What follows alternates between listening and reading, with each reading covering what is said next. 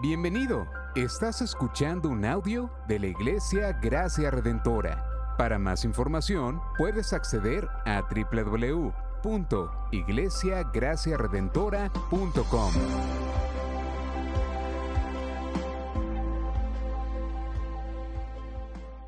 Saludos de la Iglesia Bautista High Point en Austin, Texas. Si tienen su Biblia, vamos a abrirla a Efesios capítulo 1 y vamos a leer el 3 al 14.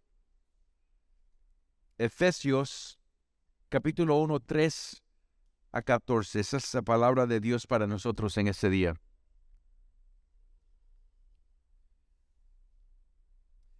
Bendito sea el Dios y Padre de nuestro Señor Jesucristo, que nos ha bendecido con toda bendición espiritual en los lugares celestiales en Cristo porque Dios nos escogió en Cristo antes de la fundación del mundo, para que fuéramos santos y sin mancha delante de Él. En amor, nos predestinó para adopción como hijos para sí mediante Jesucristo, conforme a la buena intención de su voluntad, para alabanza de la gloria de su gracia, que gratuitamente ha impartido sobre nosotros en el amado en Él tenemos redención mediante su sangre, el perdón de nuestros pecados, según las riquezas de su gracia, que ha hecho abundar para con nosotros. En toda sabiduría y discernimiento nos dio a conocer el misterio de su voluntad, según la buena intención que se propuso en Cristo, con miras a una buena administración en el cumplimiento de los tiempos. Es decir, de reunir todas las cosas en Cristo, tanto las que están en los cielos como las que están en la tierra. También en Él hemos obtenido herencia, habiendo sido predestinados según el propósito de aquel que obra todas las cosas conforme al consejo de su voluntad, a fin de que nosotros, que fuimos los primeros en esperar en Cristo, seamos para alabanza de su gloria. En Él también ustedes, después de escuchar el mensaje de la verdad, el Evangelio de su salvación, y habiendo creído, fueron sellados en Él con el Espíritu Santo de la promesa, que nos es dado como garantía de nuestra herencia, con miras a la redención de la posesión adquirida de Dios para alabanza de su gloria. Esa es la palabra de Dios. Vamos a orar. Querido Señor, te damos gracias porque tú has hablado a nosotros, has revelado quién es, quién es tu Hijo, qué quieres de nosotros, qué requieres de nosotros y qué has hecho para nosotros. Y ahora, Señor, en este pasaje ayúdanos a entender que en Cristo tenemos todas las bendiciones espirituales, de que son de nosotros ahora. Anímanos, Señor, Ayúdanos a estar seguro en nuestra salvación y guíanos a alabar a tu nombre. En el nombre de Jesucristo oramos. Amén. Se puede sentar. Bueno, la epístola de Pablo a los Efesios nos ayuda a entender cómo en estos tiempos de división y conflicto en nuestro mundo, nosotros los cristianos estamos unidos. No sé cuánta división hay aquí en, Puerto Rico entre los puertorriqueños, pero en Estados Unidos hay mucha guerra. Uh, usó e, e, esa frase de, no en serio como ah, una guerra mundial, pero guerra persona contra persona, guerra de, de, la política, guerra de redes sociales, guerra hasta cristianos contra cristianos. Hay una gran división entre las iglesias en los Estados Unidos también por las filosofías del mundo que han entrado en la iglesia. Aquí el contexto de Efesios es que los gentiles por alguna razón no se sienten parte del pueblo de Dios. Y, y no sé si en alguna ocasión tú te has sentido que como Dios no está contigo, como por alguna razón, a lo mejor el sufrimiento, y es como que te sientes que Dios se ha olvidado de ti. o, o como te sientes en solitud, que no te sientes parte de la iglesia. Los efesios, Pablo los está tratando de animar para que entiendan que son parte del pueblo de Dios y tienen todas las bendiciones del Señor en Cristo. Y las tienen en unión con Cristo. Estamos unidos en Cristo, con Cristo, y porque estamos unidos con Cristo, estamos unidos unos a otros. Ahora, la pregunta que sale de, de esta frase es, ¿qué es la unión con Cristo? Es una doctrina que se habla algunas cosas. Yo no creo que se habla suficiente de la doctrina de unión con Cristo, pero es importante para nosotros de, e, el, cántico que terminamos de cantar, entender quiénes somos nosotros en Cristo. Somos hijos de Dios y tenemos bendiciones y privilegios como hijos. Y muchas veces nos olvidamos por nuestras circunstancias. ¿Y cuáles son estas bendiciones que tenemos en nuestra unión con Cristo? La respuesta a la primera pregunta nos ayudará con la respuesta a la segunda. Vemos la unión con Cristo en el lenguaje de en Cristo, con Cristo, en Él, con Él, Cristo con nosotros. La unión con Cristo es una unión entre Cristo y su pueblo por la cual nosotros compartimos todas las bendiciones que Él obtuvo por su vida, muerte, resurrección y exaltación. Es decir, que Jesús por su vida perfecta, su obediencia y su muerte como, como pago para el pecado y su resurrección y exaltación, todo lo que Jesús ha ganado por su fidelidad es de nosotros. Y eso es lo que Pablo está tratando de ayudar a comunicar a los efesios. Y cuando nosotros entendemos que somos unidos con Cristo, esto resultará en alabanza ánimo y seguridad. Y eso es lo que Pablo está enseñando aquí. Vamos a ver en, tres puntos. Punto número uno, se ve el versículo 3 a 6.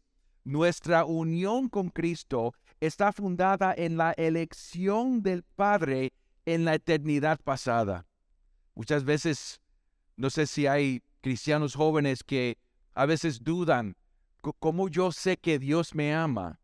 Pablo está diciendo, mira, Dios te amaba antes que creó el mundo. Y ese es el punto que está tratando de comunicar. El amor de Dios es eterno en Cristo.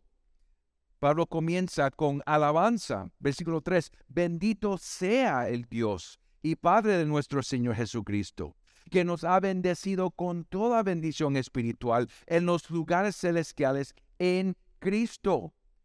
Cuando uno entiende quién es Dios y qué Él ha hecho para nosotros en Cristo, eso resulta en alabanza, resulta en ánimo y resulta en seguridad. La razón por la alabanza es que el Padre de nuestro Señor Jesucristo en Cristo nos ha bendecido con toda bendición espiritual. La primera bendición de que habla Pablo es la elección divina en versículo 4 porque Dios nos escogió en Cristo antes de la fundación del mundo. ¿Entendemos qué está diciendo Pablo? Ahora, yo sé que es difícil de entender eh, cómo explota la mente, ¿no? Antes que Dios creó todo, Él te había escogido. Yo no sé cómo pensar de eso.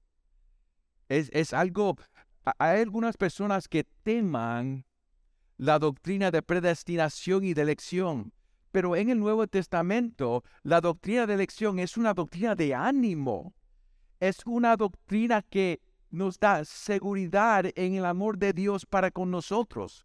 Y eso es lo que está haciendo Pablo. Fíjense, la, la elección divina es eterna antes de la fundación del mundo y es eficaz. Fíjense el propósito. Dice, Dios nos escogió en Cristo antes de la fundación del mundo para que, ese es el propósito, para que fuéramos santos y sin mancha delante de Él. ¿Entendemos, hermanos? El que nos escogió y comenzó su obra en nosotros, la va a terminar en nuestra santidad antes de Él.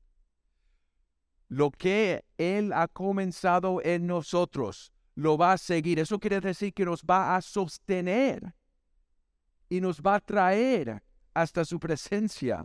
Es eficaz. Y nuestra elección resulta en la segunda bendición de cual Pablo habla, nuestra adopción. Versículo 5 en amor nos predestinó para adopción como hijos para sí mediante Cristo, conforme a la buena intención de su voluntad. Así que vemos que la elección no es nada más para sacarnos del mundo y, sacarnos del infierno. Dios nos salva con propósito. Elección, adopción. Él nos escogió para ser sus hijos. Y digo hijos, no hijos e hijas, porque el propósito es que somos hijos en Cristo que merecemos la herencia del Hijo primogénito. Somos hijos e hijas de Dios, sí, pero el lenguaje de hijo es el Hijo primogénito que recibe la herencia. Y eso es lo que está diciendo Pablo aquí. Esto nos da un estatus, estatus como hijos que reciben la herencia. Y fíjense que es incondicional de acuerdo con el propósito de su voluntad.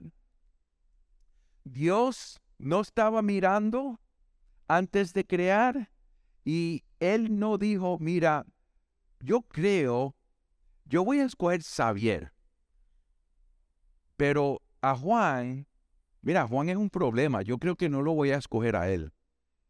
Dios no escoge como nosotros escogemos. Dios escoge a través de su voluntad, es incondicional. Así es como Él desplaga su gloria y su gracia, que la elección de Dios no tiene nada que ver con nosotros, tiene todo que ver con su gracia y es incondicional, es de acuerdo con el propósito de su voluntad.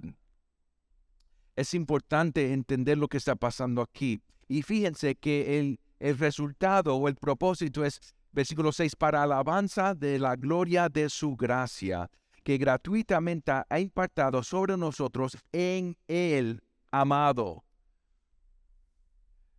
La elección divina muestra la gran gracia de nuestro Señor. La elección divina con el propósito de adopción muestra que Dios debe de ser alabado, pero también muestra la gloria de su gracia. Estas son las bendiciones espirituales que recibimos porque Dios nos escogió. Pueden ver, hermanos. Eh, piensen conmigo por unos momentos ¿Qué quiere decir esto para nosotros? Hay, hay muchas personas que les gusta la teología y les gustan hablar de predestinación y de elección y de adopción. E, e, esas no son doctrinas de teoría. Fíjense lo que quiere decir para nosotros.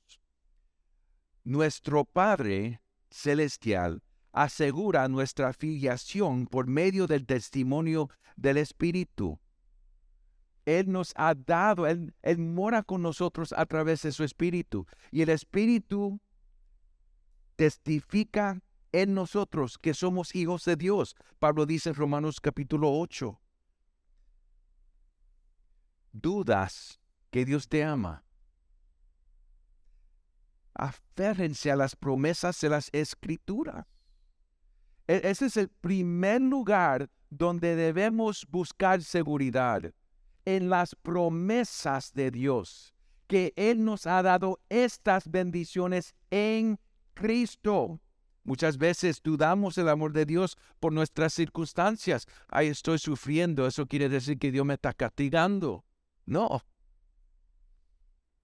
Estamos sufriendo porque Dios está obrando en nuestros sufrimientos, pero también porque estamos viviendo en un, en un mundo caído.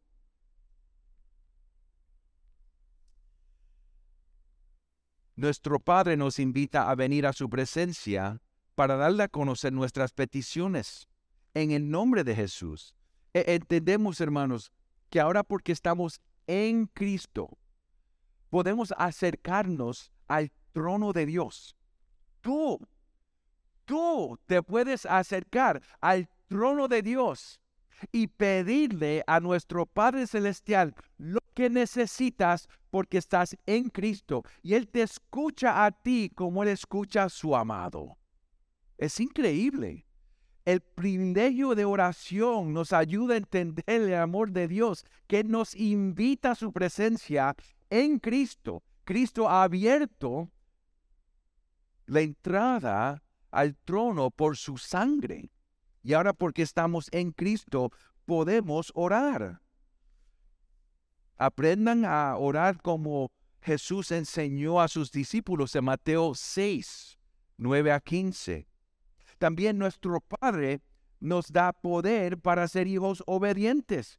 Fíjense, el propósito de la elección divina es ser santo. Y Él nos va a dar todo lo que necesitamos para la santidad. Él nos da el Espíritu Santo con nosotros, en nosotros. Él nos da un nuevo corazón. Él nos da todo lo que necesitamos para crecer en madurez y en santidad. Él nos da todo. Así que caminando por fe, como hijos obedientes en el poder del Espíritu Santo, unido en Cristo en adopción, vamos a crecer más y más y más en tiempo. También nuestro Padre Celestial nos disciplina en amor cuando somos desobedientes. Hebreos 12. También nuestro Padre usa todas las cosas, incluyendo el sufrimiento, para conformarnos a la imagen del Hijo amado. Eso dice Pablo en Romanos 8, 28 ah, y 29. Nuestro Padre no desperdicia tu sufrimiento. Eso no quiere decir que tu sufrimiento es fácil. Eso quiere decir que el sufrimiento es parte del pecado de Adán o el pecado de otra persona contra ti. A veces sufrimos por nuestros mismos pecados. Pero el sufrimiento, el Señor no, no lo desperdicia. Él lo usa para conformarte a la imagen de su Hijo que sufrió en la cruz para nuestro bien y para su gloria. Y, mientras perseveramos fielmente, nuestro Padre promete recibirnos como hijos en el último día. entendemos qué gran privilegio es llamar al Dios creador Padre. Es maravilloso, ¿no? Otro gran privilegio de la adopción no es nada más que tenemos un Padre celestial, pero que tenemos una familia. Entendemos que ahora en Cristo tenemos una familia. miren alrededor del salón. Esos son tus hermanos y tus hermanas. Aquí en esta iglesia hay padres espirituales, hay madres espirituales, hay abuelos espirituales, hay hijos espirituales. Somos familia unos con otros porque somos unidos en Cristo. Esta nueva familia es eterna. Dios es nuestro, nuestro Padre y somos hermanos y hermanas en Cristo. Así que yo sé que es fácil vivir en solitud, pero nunca debemos, debemos caminar en solitud. Cuando estamos sufriendo, tenemos una familia y no debemos de caminar en solitud. Debemos caminar unos con otros, luchando como familia. Cuando Jesús estaba hablando a un grupo de personas, alguien le dijo que su madre y sus hermanos estaban afuera y querían hablar con él. Jesús respondió, ¿quién es mi madre? ¿Y quiénes son mis hermanos? Y extendió la mano hacia sus discípulos y dijo, miren, aquí está mi madre y mis hermanos, porque cualquiera que hace la voluntad de mi Padre que está en los cielos, ese es mi hermano y mi hermana y mi madre.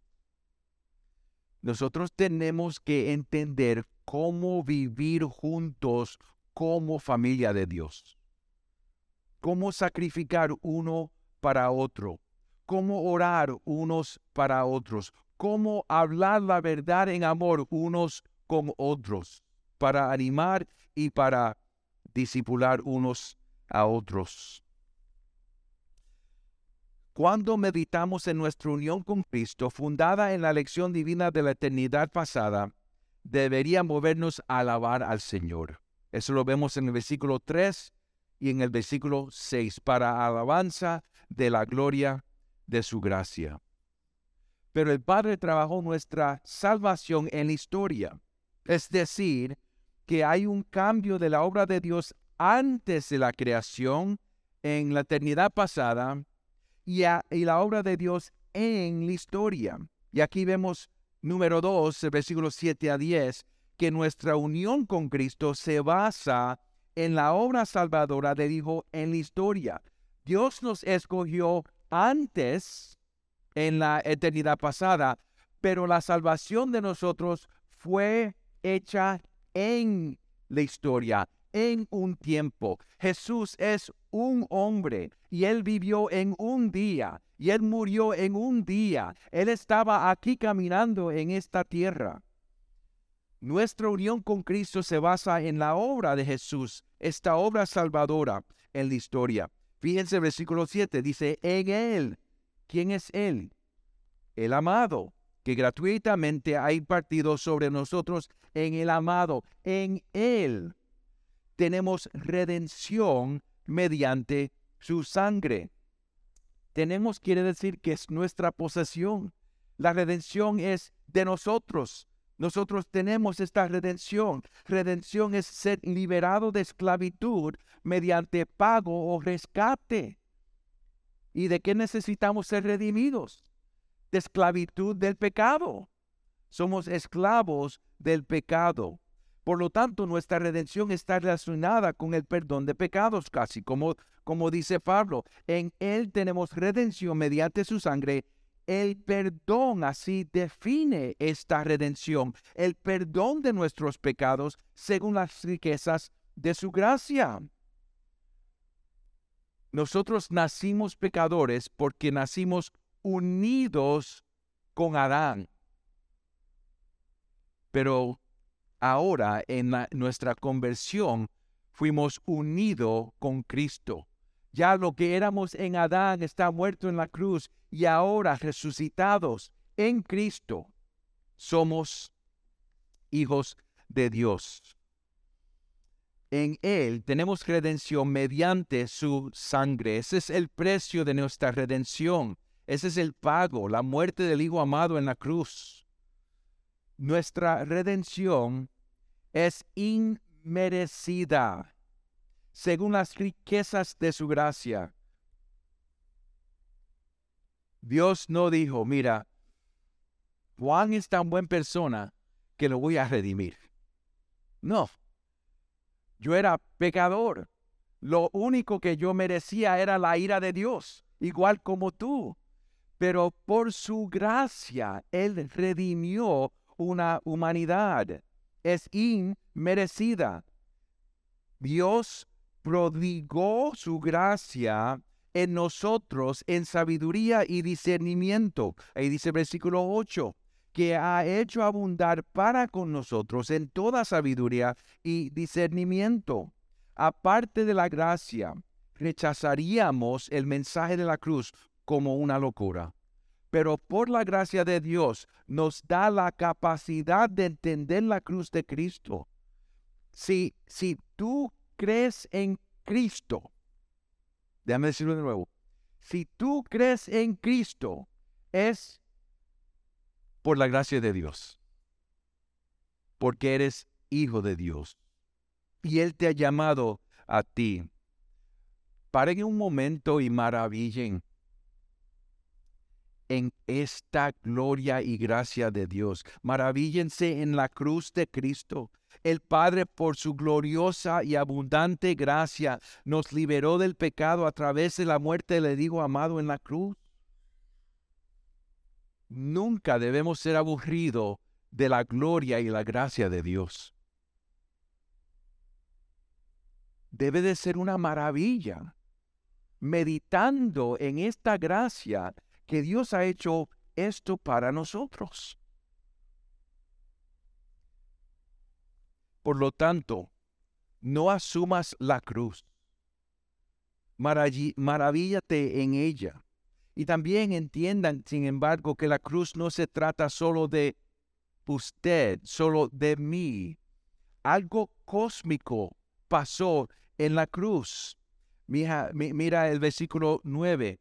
Él nos dio a conocer el misterio de su voluntad, según la buena intención que se propuso en Cristo con miras a buena administración en el cumplimiento de los tiempos, es de decir, de reunir todas las cosas en Cristo, tanto las que están en los cielos como las que están en la tierra. Entendemos que cuando Adán pecó, él introdujo el pecado, el caos, la muerte, la maldad, todo lo malo que vemos en este mundo vino del pecado de Adán. Un mundo en caos, una humanidad fracturada. Y el propósito de Dios desde siempre era exaltar un hijo ser humano como rey y señor sobre todo, para someter todo bajo Cristo y unir todo en Cristo. Jesús se hizo rey a través de la cruz, de su muerte, de su resurrección y, eh, resurrección y su exaltación. La cruz es algo cósmico, cumplió algo cósmico. Es importante entender lo que está pasando aquí en la cruz.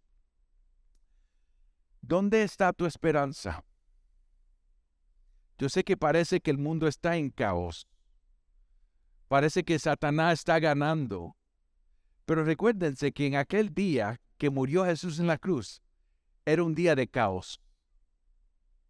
Los, que, los discípulos de Jesús creían que algo malo había pasado. Ellos pusieron su esperanza en Jesús. Algunos creían que Él iba a ir al trono de Dios y a vencer contra todos los enemigos, pero en vez él fue a la cruz. En ese día que los discípulos vieron a cruz, a, Jesús morir en la cruz, ellos pensaban que ya terminó el plan de Dios. Los dos discípulos en la, el camino a Emmaús en Lucas 24 estaban tan desanimados porque todas sus esperanzas fueron perdidas porque creían que Jesús era el Mesías. Pero lo que no entendieron es que la manera que Jesús fue a su trono fue a través de la cruz. Y es importante entender lo que estoy diciendo, porque muchas veces miramos al mundo y mirando, miramos a nuestras circunstancias y pensamos que Dios ha perdido control o el caos está ganando pero Dios está obrando a través del caos. Él está obrando a través del sufrimiento. Y Jesús está en su trono. Y Jesús está en control. Y podemos confiar en Él. Cuando se cumple el tiempo, Jesús pondrá a fin a Satanás. Apocalipsis 20. Cuando se cumple el tiempo, Jesús pondrá a fin la rebelión humana. Apocalipsis 20. Cuando se cumpla el tiempo, Jesús pondrá a fin a la muerte. Apocalipsis 20. Es interesante, Apocalipsis 20 nos ayuda a entender que cuando regresa Jesús en aquel día de su juicio, Él va a terminar todos sus enemigos y el último enemigo que va a terminar es la muerte. Todos los que perseveran fielmente en esta vida bajo el gobierno de Jesús entrarán en su presencia. Apocalipsis 21 y 22. Ese es el propósito de Apocalipsis que yo creo que ustedes ahora están estudiando. El propósito de Apocalipsis es animar una iglesia que está bajo el sufrimiento y persecución. Que ustedes están mirando el mundo así, lo único que ven es caos. Pero si ven en el cielo, Jesús está, está en su trono y todo está bien. Y Él regresa, Él viene a terminar toda maldad y nos va a traer a su presencia. ¿Cómo lo sabemos? Porque Él nos ha dado una garantía. Y ese es el, tercer punto que lo vemos en versículos 11 a 14. Nuestra unión con Cristo se realiza cuando el Espíritu nos aplica la salvación en la conversión. Déjame decirlo de nuevo. Nuestra unión con Cristo se realiza cuando el Espíritu nos aplica la salvación en la conversión.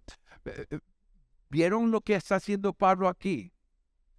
La obra del Dios Trino, Padre, Hijo y Espíritu. Nuestra unión con Cristo, nuestra salvación está segura en el Dios Trino, Padre, Hijo y Espíritu Santo.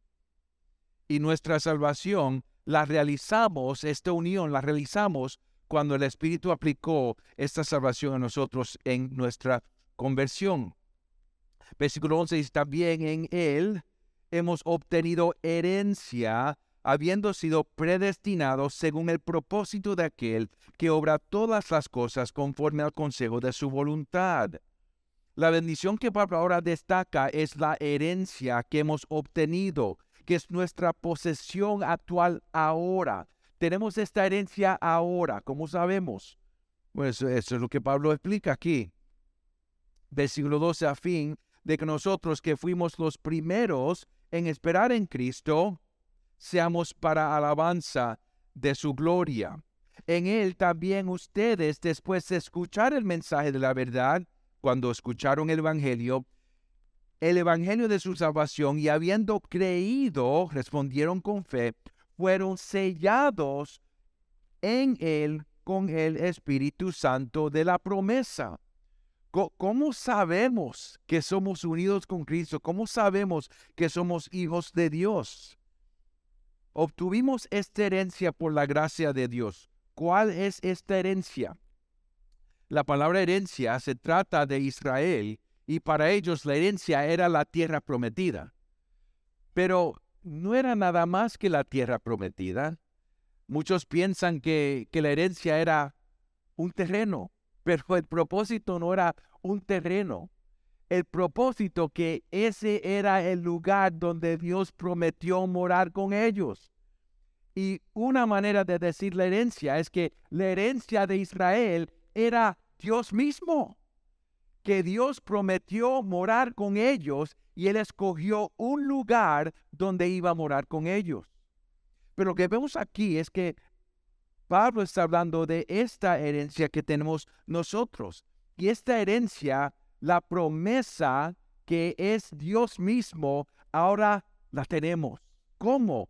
En el Espíritu Santo. Porque nosotros somos donde Jesús mora con su pueblo.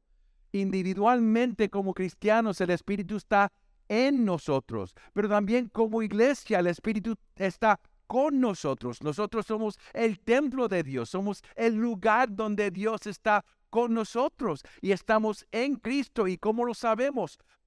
Porque somos sellados en el Espíritu Santo.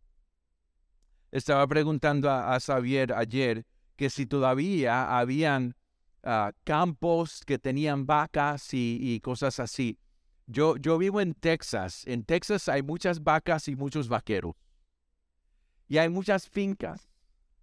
Y para que no se confundan las vacas, ¿qué es lo que hacen? Le ponen un sello. Ese sello quiere decir que esa vaca, el dueño es de aquella finca.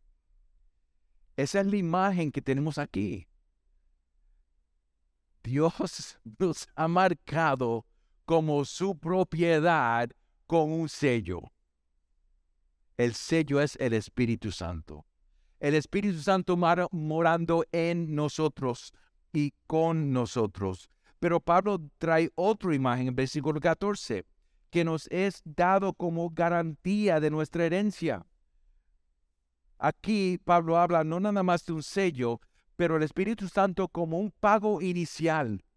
Si yo voy a comprar una casa, eso requiere un pago inicial que es la promesa al banco que voy a seguir pagando. Pablo dice que el Espíritu Santo es ese pago inicial para nosotros de la promesa que un día vamos a estar en la presencia de Dios. Ahora Dios está con nosotros en el Espíritu Santo, pero un día vamos a estar con Él en su presencia. Es una promesa bella, importante. Así es como Dios garantiza este pago inicial. Debido a que tenemos el Espíritu, ahora somos una nueva creación, ciudadanos de la Jerusalén, eh, Jerusalén celestial. Y debido a que tenemos el Espíritu, ahora somos hijos de Dios y vivimos en la unidad del Espíritu. Debido a que tenemos el Espíritu, ahora vivimos en el poder del Espíritu. Así es como vivimos ahora en el poder del Espíritu para alabanza de la gloria del Padre. Y eso es lo que dice Pablo aquí, con miras a la redención de la posesión adquirida de Dios para alabanza de su gloria. El Dios que nos escogió antes de la creación, el Dios que envió a su Hijo para redimirnos, el Dios que nos ha sellado y nos ha dado el Espíritu Santo, Él nos va a traer a su presencia. Esa es nuestra herencia el nuevo Jerusalén, el nuevo Jerusalén. Cuando entendemos, entendemos que somos unidos con Cristo, resultará en alabanza. Cuando meditamos en esta salvación, ¿qué, qué, qué más podemos hacer? Gloria sea al Señor. Alabamos a su nombre. Resulta en ánimo, porque Él nos ama. Y resulta en seguridad, porque Él nos ama. Nuestra unión con Cristo está fundada en la elección del Padre de nosotros en la eternidad pasada. Está basada en la obra salvadora del Hijo en la historia y está realizada cuando el Espíritu nos aplica la salvación en la conversión. Al meditar en todas esas bendiciones espirituales que tenemos en unión con Cristo, ¿cuál es tu respuesta? ¿Qué es lo que tú necesitas? La única respuesta apropiada es adoración. Gracias por sintonizarnos. Puedes encontrarnos en las diferentes plataformas de redes sociales, como también visitarnos a www.iglesiagraciaredentora.com.